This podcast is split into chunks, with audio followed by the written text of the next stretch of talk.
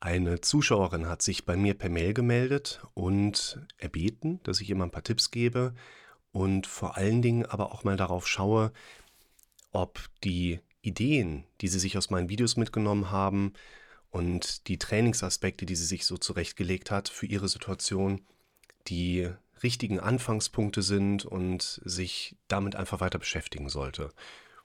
Und sie hatte mir zum einen erstmal eine Übersicht geschickt der Genese, also was ist an krankheitsrelevanten Aspekten so bei ihr mit drin gewesen. Sie war zum Beispiel im Krankenhaus mit anschließender Krankschreibung mit Symptomen wie Herzrasen, hoher Puls, Schmerzen in der linken Brust, Herzstechen, Schwindel, Abgeschlagenheit, Durchfall, starke Schmerzen im und um den Brustkorb drumherum.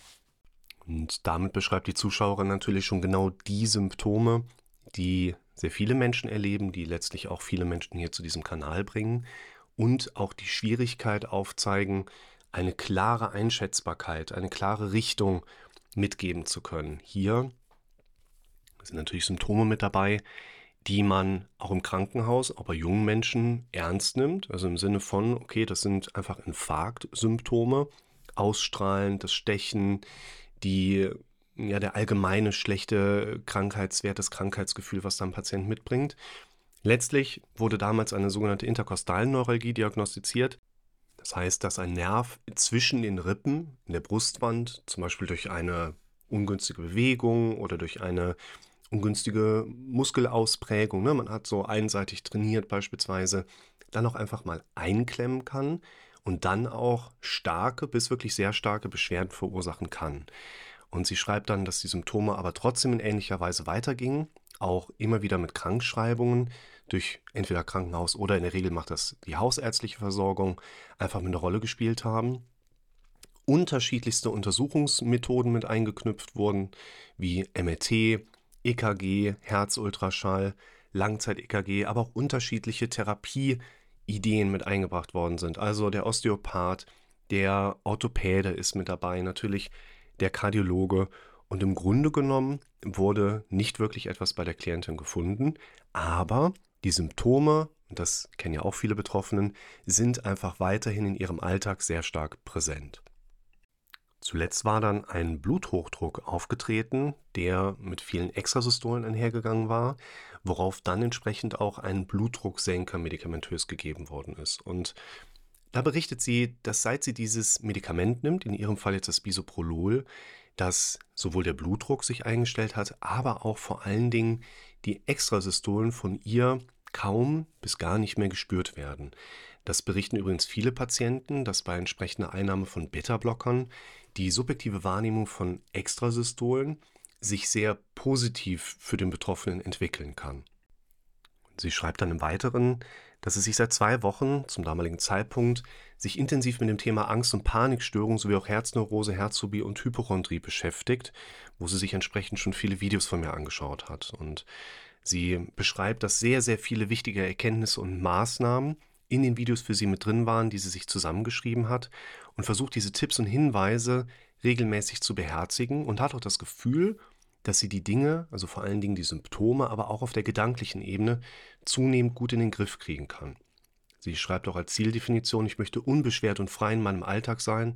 Ich möchte mich auch einem Thema widmen, das mich schon lange beschäftigt, etwas Unausgesprochenes in der Familie. Und, und das ist jetzt mein Auftrag, sich sich unsicher, ob mein Weg der richtige ist und was ist, wenn ich dieses Thema Familie nicht lösen kann. Und in dieser ersten Nachricht schreibt sie abschließend, habe ich die Videos richtig verstanden? Habe ich erkannt, worauf es ankommt? Kann ich das alleine bewältigen? Oder stecke ich vielleicht schon zu tief in einer Angst- und Panikstörung? Haben meine Verdauungsbeschwerden vielleicht auch mit Angst und Panik zu tun? Beziehungsweise ist das Thema Histamin, was sie beschrieben hat, vielleicht gar nicht so gravierend? Mir fällt es schwer, einen anderen Fokus zu finden, besonders wenn ich in meinem Gedankenkarussell feststecke. Soll ich mich ablenken oder ist Ablenken nicht einfach nur verdrängen? Und in einem Anhang hat sie zusammengefasst, was sie für sich aus meinen Videos bisher so mitgenommen hat. Sie schreibt, wenn ich merke, dass es losgeht, handelt es sich nicht um ein gesundheitliches Problem, sondern um meine Angst. Angst ist eine natürliche, evolutionsbedingte Reaktion.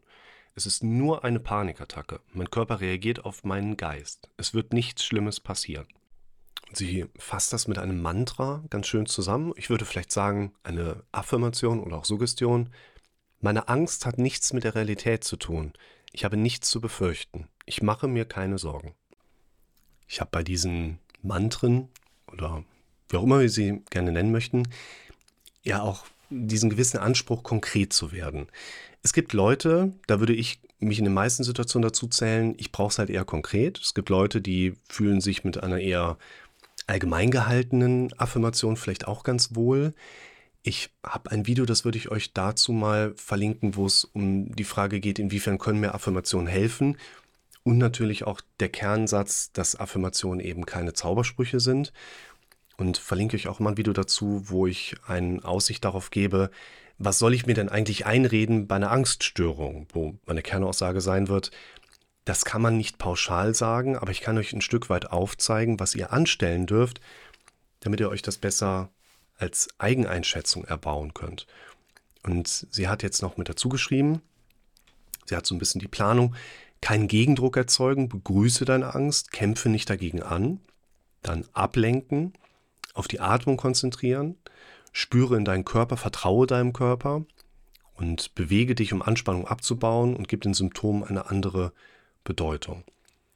Wenn wir da mal kurz hingehen, dann würde ich grundsätzlich erstmal sagen, es ist natürlich interessant, was die Zuschauerin hier geschrieben hat. Es ist aber eigentlich viel interessanter, mal kurz an den Punkt zu kommen, dass die Art und Weise, wie sie hier an die eigene Situation rangeht, die Strategie, das Aufschreiben, das konstruktive daran arbeiten, schon gar nicht falsch sein kann. Also wenn du so an deine Situation drangehst und solche Pläne aufbaust, dir dabei hilfst, dich immer wieder auch an Dinge zu erinnern, die dir helfen, in die Reflexion gehst, was hat gut geklappt, was hat nicht so gut geklappt, vielleicht auch mal nicht zu schnell von funktionierenden Strategien wieder loslässt, dann bist du schon auf der richtigen Seite.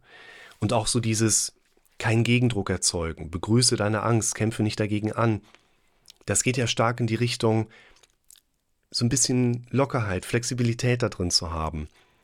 Responsibility auch mit einzubinden. Das verlinke ich euch auch mal mit dazu. Das Thema, ich lenke mich ab, da passt natürlich exorbitant gut zu das Thema negatives Loswerden, negative Gedanken und Verhaltensmuster loswerden. Auch auf die Atmung konzentrieren, in den Körper hineinspüren. Da würde ich tatsächlich eher sagen, das ist Feedback orientiert und kommt so ein bisschen darauf an, wie geht es dir damit? Wenn du das machst und es tut dir gut, dann mach es auf jeden Fall weiterhin. Wenn du mitbekommst, du versuchst da was und erlebst aber große Anspannung dabei, dann solltest du deine Strategien nochmal überdenken und vielleicht nicht so sehr versuchen, da was zu erzwingen.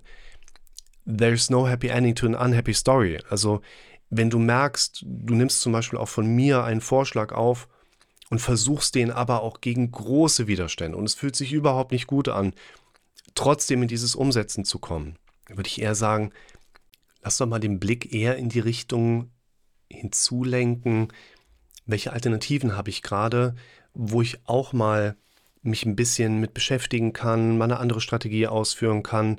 Denn wenn du dazu verbissen rangehst, dann verrennen wir uns meistens. Und sie hat noch ein paar Sachen mit dazu geschrieben, die zu dieser Affirmation ganz gut dazu passen. Da geht es zum Beispiel in die Richtung, nur wer sich seinen Ängsten stellt, kann sie langfristig besiegen. Stell dich deiner Angst, habe Mut.